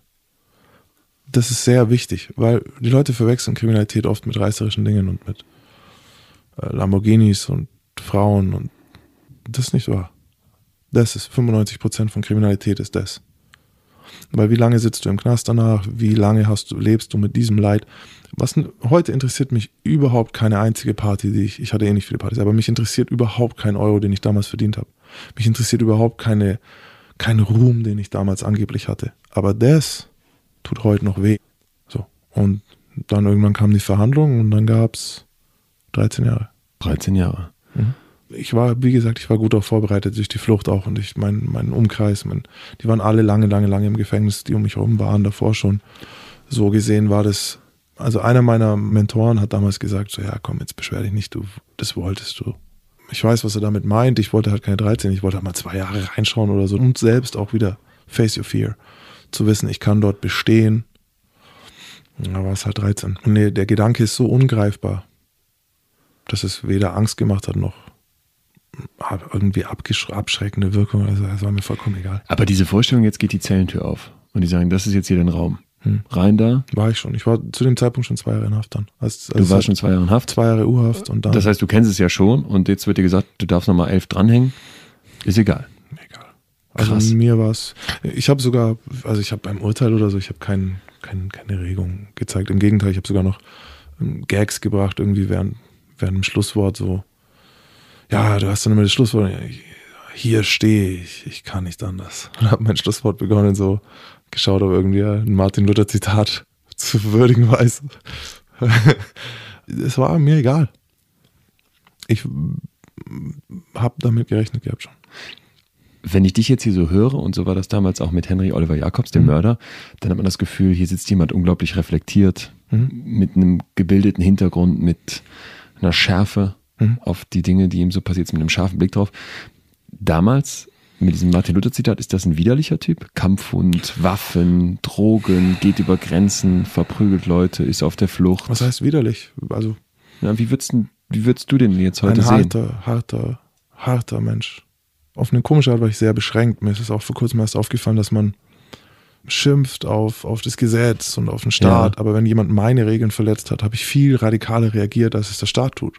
Also so ein Paradoxum, so irgendwie sehr egozentrisch, äh, moralisch fragwürdige dann nennen wir das gibt beim Namen moralisch, moralisch nicht existent. Nicht wahr. Ich finde, äh, wie gesagt, Kriminelle sind oft müssen sich viel mehr mit der Frage nach Moral beschäftigen. Ja, aber haben ja eine Antwort darauf, die deswegen äh, zurechtbiegt, oder? Also ja, okay. deswegen fragwürdig mhm. so ist, ne? Sehr, sehr, sehr, sehr fragwürdig. Ja. Ich lebe teilweise, also teilweise den Kodex, den ich damals hatte, ne? Das Prinzip ist ja nicht unbedingt böse. Der Gedanke ist bloß falsch. Zu sagen, so ja, ich weiß es besser als alle anderen und alle anderen müssen meine Regeln und so. Wie gesagt, ich dachte, meine Rechtfertigung zum Beispiel, ich bleibe in der kriminellen Welt, ich überfalle nur jemanden, der auch kriminell ist. So ich verstehe dahinter komplett heute noch, welche kranke Logik ich hatte. So, ne? Ich weiß, wie man in diese Falle reintreten kann. Ähm, ähnlich, wenn heute mir Leute, Leute sagen, ja, ich verkaufe Drogen, weil wenn ich es nicht mache, macht es ein anderer. Auf den ersten Blick klingt es super äh, verständlich, ne? aber zu sagen, ja gut, dann macht es ein anderer und dein Gewissen wird nicht belastet und schon einer weniger, der es macht. So, das finden sie dann wieder äh, komisch zu verstehen. Ähm, ich war damals, ich war halt ein Krimineller, ich wollte das sein und ich habe mich so verhalten ich glaube, das, was du meinst, ist weniger das, das Reflektierte, sondern so dieses, das Reflektierte kommt ja eh immer erst später. Ich habe damals schon auf das reflektieren können, was ich davor getan habe. Ich war so tief drin in, diesem, in dieser Rolle, ich konnte mich nicht ändern. Was macht das Gefängnis mit dir? Es hat mich äh, fortwährend weiter traumatisiert so. Inwiefern? Ist es gefährlich im Gefängnis?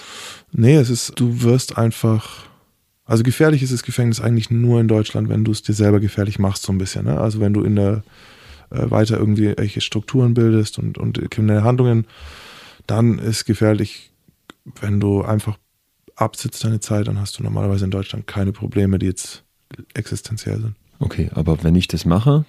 Dann bleibt es gefährlich, aber im Vergleich zu meinem Leben davor war es sehr ungefährlich für mich. Gehen die weißen Haare wieder weg? Es wurde schnell besser. Also ich habe zugenommen, ich habe mich äh, wohlgefühlt. Ich war ja wie gemacht dafür auch. Ne, ich war ein großer, starker Mann mit einer einwandfreien Reputation im kriminellen äh, Umfeld, mit vielen Freunden, vielen Kontakten, egal in welches Gefängnis ich kam. Ich hatte eine Infrastruktur, also es war, es war nie, dass ich irgendwo hinkam und ich habe niemanden gekannt oder so, oder niemand hat mich gekannt. Ich habe nie jemanden verraten. Ich habe in meinem ganzen Leben noch nie eine Aussage bei der Polizei gemacht oder vor Gericht. Auch wenn man dir jetzt gesagt hätte, du dürfst jetzt statt 13 Das Jahre hier nur mir 8 gesagt. Jahre bleiben? Das Man hat man dir vier gesagt. Vier. Vier. Du lächelst. Ja, weil, weil du dachtest, acht ist doch kein guter Deal, Mann. Also für mich wäre acht. Nee. Vier war ein guter Deal. Und du hast trotzdem abgelehnt. Wo wir wieder damit bei der Frage nach der Moral. Wollte ich gerade sagen. Ich bin ein, deswegen äh, reagiere ich. ich das, du bringst mich da so ein bisschen in eine blöde Situation, weil ich ähm, heute alles tue, um diese Gangsterromantik zu Zerstören, abzubauen ja. und zu zerstören und eben mit diesem Gefühl, wie mit dieser Moment der Verhaftung, das gegenüberzusetzen. Ähm, aber ich selbst habe mich im kriminellen Umfeld sehr an den Kodex gehalten. Ich bin aber auch die absolute Ausnahme. Und jetzt erkläre ich kurz, warum das trotzdem nicht funktioniert und mich zum Ehrenmann macht, wie es die Jugendlichen so gern sagen. Nach meiner Entlassung kam meine kleine Schwester, war da zu dem Zeitpunkt in Barcelona gewohnt, die war da 21 nach meiner Entlassung. Heißt, die war elf bei meiner Verhaftung. Heißt, die war neun, als ich auf Flucht bin. Und die hat mir nicht einmal geschrieben. Die hat mich nicht einmal besucht. Die wollte eigentlich, die haben mir am Anfang so ein, zwei Briefe geschrieben, aber im Grunde nicht, nicht besucht, nicht geschrieben. Und nach meiner Entlassung habe ich sie in Barcelona getroffen. Sie hat eingewilligt und ich habe mit ihr darüber gesprochen, warum, warum sie sich so losgesagt hat. Und ihre Antwort war, als man dir den Deal angeboten hat, vier Jahre, vier Jahre und ein paar Monate plus Therapie, also super schnell raus, und du dich dagegen entschieden hast, mit deinen 13 Jahren rausgegangen bist, hast du mich verraten. Es ist ganz einfach, das war keine Wahl zwischen Gangsterehre und, und, und nichts, sondern es war eine Wahl zwischen deiner Familie und einem legalen Leben oder den Typen. Und du hast dich für diese Typen entschieden und gegen mich. Ich hätte dich gebraucht. Aufgrund dessen hat sie auch bis heute keinen Kontakt mit mir. Sie hatte vollkommen recht. Das Wichtige ist, Aber zwischen Recht haben und was macht das in einem Kopf von uns, ist ja ein, zum Teil ein, ein himmelweiter Unterschied. Auch wieder nur einer der Momente, der sehr klar Kriminalität und seine Folgen definiert. Ja. Übrigens ein sehr starker Moment im Umgang mit Jugendlichen, weil sehr viele von denen in solchen Situationen sind, dass ihre Väter sitzen, dass ihre großen Brüder sitzen und dass sie hin und her gerissen sind zwischen, ja, cool Mann, dass er, der ist so stabil und ne, und er würde keinen verraten, aber er ist halt auch nicht bei mir. Sondern er lässt mich halt im Stich. Und das ist das, was ich eigentlich versuche in den Workshops immer wieder rauszukehren. Ehrenmann, nein. Ich habe meine Familie im Stich gelassen. Auf unendlich viele Arten habe ich meine Familie verraten. Und das ist nicht äh, ehrenhaft.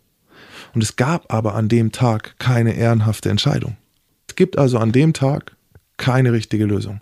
Und das ist Kriminalität. Du kommst von einem Dilemma ins nächste. Die Zeit im Gefängnis, macht die denn aber dann was mit dir? Ähm, ich lasse kein gutes Haar an, an Haft. Also für mich, äh, ich sag heute, ich habe mich trotz Haft geändert und nicht wegen.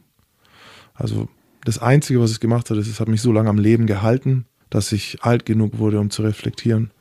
Viele meiner Freunde sind so früh gestorben, dass die nie einen positiven Gedanken haben konnten. So. Wenn ich jetzt mit Anfang 20 gestorben wäre, wäre ich voller Hass und verbittert so gestorben.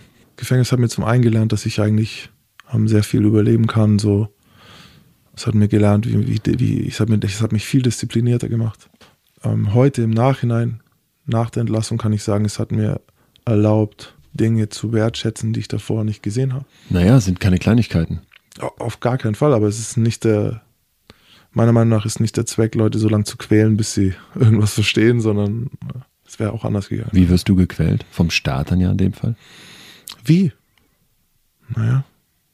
Ah, stell dir vor, du darfst aus dem Raum nicht mehr raus, egal was passiert. Wir sitzen jetzt hier auf, ich würde sagen, acht Quadratmetern. Es, es wäre schon eine sehr große Zelle hier. Also eher da, hier sind wir eher zu viert. Das hier ist ein drei mindestens, also es ist mindestens ein Dreimann-Raum. Was wird hier drin stehen? Im Bett?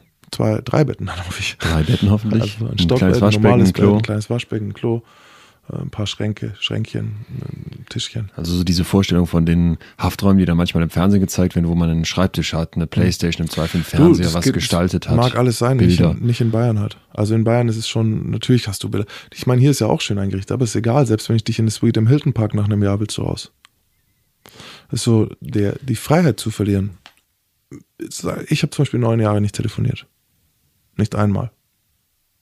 Ich habe zum Beispiel neuneinhalb oder neun, über neun Jahre auch keinen Sex gehabt. Keine Berührung. Ich habe knapp sechseinhalb Jahre niemanden umarmen dürfen beim Besuch. Ich habe das Internet entdeckt im Jahr 2015. Ich selber wäre mit mir wahrscheinlich noch viel härter umgegangen. Aber man darf es nicht unterschätzen, was dort passiert. Das heißt, wir haben einmal dieses unglaublich Destruktive, mhm. weil da wird jemand weggesperrt, der mhm. offenbar nicht klarkommt, mhm. der jetzt in einem Umfeld bleibt, wo er wahrscheinlich auch in Zukunft nicht klarkommen kann. Denn mhm. diese Strukturen bleiben gleich, die Aggression ist noch da, mhm. um den kümmert sich keiner. Mhm. Das könnte man jetzt kritisieren. Auf der anderen Seite sitzt du jetzt hier so vor mir heute, wie du vor mir sitzt. Mhm. Wem haben wir das denn zu verdanken? Das ist eine wunderbare Botschaft, die ich jetzt habe für alle Pädagogen und Lehrer und Eltern, die glauben, ich rede an mein Kind hin und es versteht mich nicht. Ich war damals der Jugendliche, der euch nicht gehört hat. Ich war der Jugendliche, der in den Betreuungsstellen danach eingebrochen ist. Ich war der Jugendliche, der frech, äh, unaufmerksam und unhöflich war. Und die Samen, die ihr damals gepflanzt habt, haben sehr, sehr lange gebraucht, um aufzugehen. Aber sie sind aufgegangen. Ich habe nichts Neues im Gefängnis gelernt. Alles, was ich dort irgendwann begonnen habe, wurde Jahre, Jahre, Jahrzehnte teilweise zuvor von euch eingepflanzt. Sei es das Urvertrauen, das meine Mama mir mitgegeben hat, dadurch, dass ich mich immer geliebt gefühlt habe. Sei es die unzähligen Betreuer, die, die für mich da waren, ohne jemals was dafür zurückzukriegen die waren das, die das möglich gemacht haben, was ich heute bin. Und das hilft mir bei meiner Arbeit heute sehr.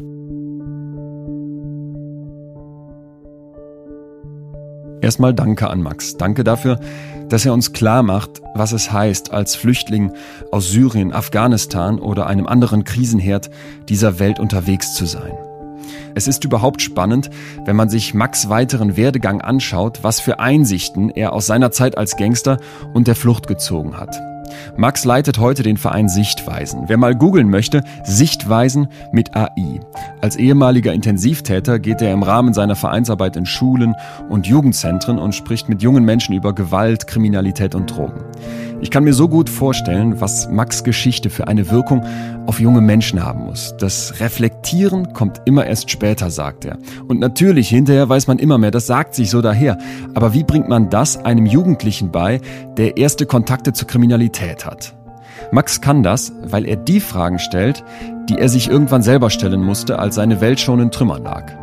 Er selbst sagt zwar, dass er im Gefängnis gar nichts gelernt hat und kritisiert damit auch die Haftbedingungen in Bayern, aber geht das? Kann man Jahre in einer Zelle verbringen, ohne etwas zu lernen? Baba Vortrag, Herr Pollux, zitiert Max jedenfalls einen Schüler aus Berlin. Und das passt sicher. Zum Schluss will ich wissen, wie Max es geschafft hat, einen so ehrlichen Blickwinkel auf seine Vergangenheit zu erlangen. Denn das geht ja wahrscheinlich nicht allen Gangstern so. Wer ist er, als er aus dem Knast entlassen wird? Bei der Entlassung? Steht dann ein anderer Mensch? Nee, also das ist das, das, das ist das, was am längsten dauert. So, du, du verabschiedest dich vor deiner Ideologie und musst dich neu erfinden. Ja. Das dauert sehr lange. Also bei der Verhaftung war ich eine verstörte Hülle, äh, bei, der, bei, der, bei der Entlassung. Einfach nur eine, eine, eine Hülle irgendwie, die so nicht wusste, was draußen los ist. Wie lernt diese Hülle jetzt wieder klarzukommen, ohne in die alten Muster zu fallen? Ähm, ganz wichtig ist, ist eine Infrastruktur um dich rum, die dich ein bisschen auffängt, dass du nicht gleich nackt dastehst, dass du nicht gleich äh, verhungern musst, dass du nicht gleich diesen ganzen Struggle hast, wo du Essen herkriegst. Für mich war wichtig ein Ortswechsel. Für mich war wichtig eine, eine Abkehr von, von, von alten Strukturen.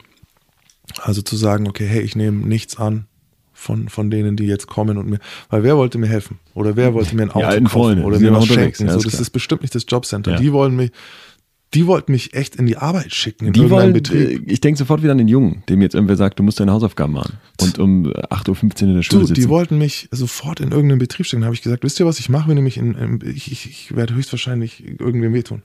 Und dann wurde ich evaluiert und dann hieß es, okay, oh, der darf nie arbeiten. So, dann hat ihr gleich mal arbeitsunfähig, nicht, nicht berufs- arbeitsunfähig geschrieben. Und die hätten mich arbeitsunfähig gehalten, hätte ich nicht gesagt, ich, das reicht mir nicht. So. Was willst du? Was treibt dich jetzt an?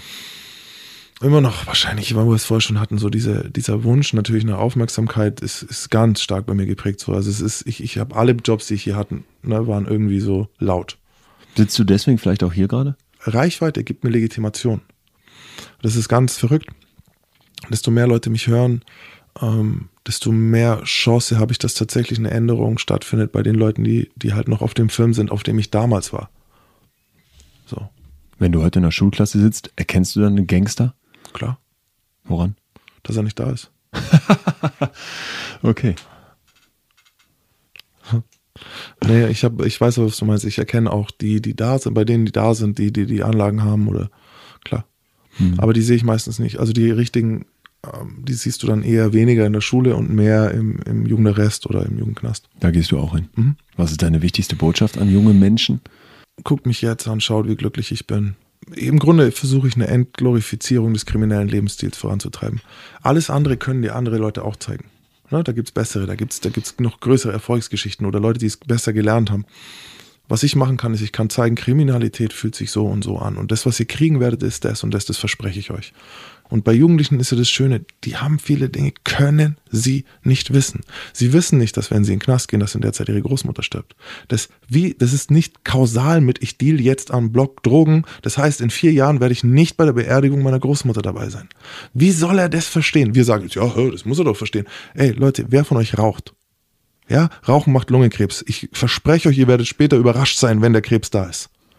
So, und wir verlangen von Kindern, dass die verstehen, ich schläger jetzt und deswegen kann ich in fünf oder sechs Jahren vielleicht nicht meiner Mutter beistehen, wenn die krank wird. Weil ich im Knast sitze. Das ist unmöglich. Das ist was, was ich denen sagen kann. Und wenn, dann haben sie es zumindest einmal gehört, weil die andere Seite, die glorifizierende Seite, ist sehr, sehr stark von Musik über Medien, äh, gibt sehr viel Hype, wie toll alles ist. Aber sonst bin ich komplett im Reinen. Dann drücke ich dir die Daumen und danke dir ganz, ganz herzlich, dass du heute hier warst. Danke für die Therapiestunde. Die Macht der Angst. Wenn mich jemand nach einem passenden Titel für Max Biografie fragen würde, dann wäre das mein Vorschlag. Ich bin immer noch nicht ganz sicher, ob Max als High oder Low Reactive zur Welt kam. Übrigens eine spannende Frage, oder? Wenn man zum ersten Mal von der Studie mit den 500 Babys hört, dann kann man gar nicht anders, als sie sich für sich selbst zu stellen. Zumindest ging es mir so. Vieles deutet für mich jedenfalls darauf hin, dass wenn Max gelernt hätte, auf seine Ängste anders als mit Aggression, mit nach außen dargestelltem Mut und brachialer Gewalt zu reagieren, sein Leben ganz anders verlaufen wäre. Doch die Chance ist passé. Aber Max erreicht heute junge Menschen, um sie genau davor zu bewahren. Wer mag, kann diese Arbeit unterstützen. Er kommt in Schulen, Firmen und soziale Einrichtungen. Vielleicht ladet ihr ihn einfach mal ein oder macht die Arbeit mit einer Spende möglich. Sichtweisen-ev.de. Schaut doch da mal vorbei, das würde mich riesig freuen und die Kinder, die Max erreicht, sicher auch. Wie geht's hier weiter? Nächste Woche treffe ich Kay. Kay hat eine dissoziative Identitätsstörung. Das heißt, in ihr Leben, in Anführungsstrichen, 80 Persönlichkeiten. Das sind zum Beispiel Jennifer, Bea, Niklas, der Schmerzempfänger, Inge, Otto, Hilda, der Feuerteufel, Sophie, Birgit, Stella, Katja, Viktor, Daniela, Britta, Sabine, Karin, Tobias, Eike, Paula, Vassili, Iffi, Anna-Maria, Uwe, Raphael, Nane, Jan, Ernesto, Theodor und so weiter. Manche dieser Persönlichkeiten sind Kinder, manche Greise. Kay nennt sie alle die Innis und jeder Inni darf mitbestimmen, denn Kay ist nur die Sprecherin des Zirkus, wie sie das Chaos in ihrem Kopf selbst bezeichnet. Was muss passieren, damit sich eine Persönlichkeit spaltet? Wo ist die Persönlichkeit, als die Kay geboren wurde? Kann es im Gespräch passieren, dass Kay plötzlich verschwindet und ich mit einem anderen Inni spreche? Tobias zum Beispiel? Oder dem Feuerteufel? Die nächste Folge wird verstörend und schafft gleichzeitig unglaublich viel Klarheit in der großen Frage, wer bin ich eigentlich? Ich würde mich deswegen riesig freuen, wenn ihr nächste Woche wieder hier dabei seid. Und bis dahin könnt ihr mir einen großen Gefallen tun. Erstens gesund bleiben und zweitens vielleicht jetzt auf Abonnieren klicken, damit ich weiß, dass ich hier weitermachen soll. Außerdem würde ich mich riesig freuen, wenn ihr mir selber extreme Köpfe vorschlägt. Ihr wisst ja ungefähr, wen ich hier so als Gast habe. Schreibt mir doch eine Nachricht, am besten über Instagram, da heiße ich wie sonst auch Leon Winscheid. Ihr könnt mir Personen vorschlagen, die ihr vielleicht selber kennt, die ihr schon mal erlebt habt oder auch Wunschgäste äußern. Das heißt, irgendwen, den ihr vielleicht schon mal in einem Interview bei YouTube gesehen habt oder in einer Talkshow oder eine prominente Person, von der ihr wisst, dass sie eine spannende Geschichte mitbringen würde. Ich würde mich riesig über Vorschläge freuen und natürlich auch über euer Feedback und sage jetzt Tschüss, bis dahin, wir hören uns. In extremen Köpfen. Ein Podimo Original. Produziert von Auf die Ohren.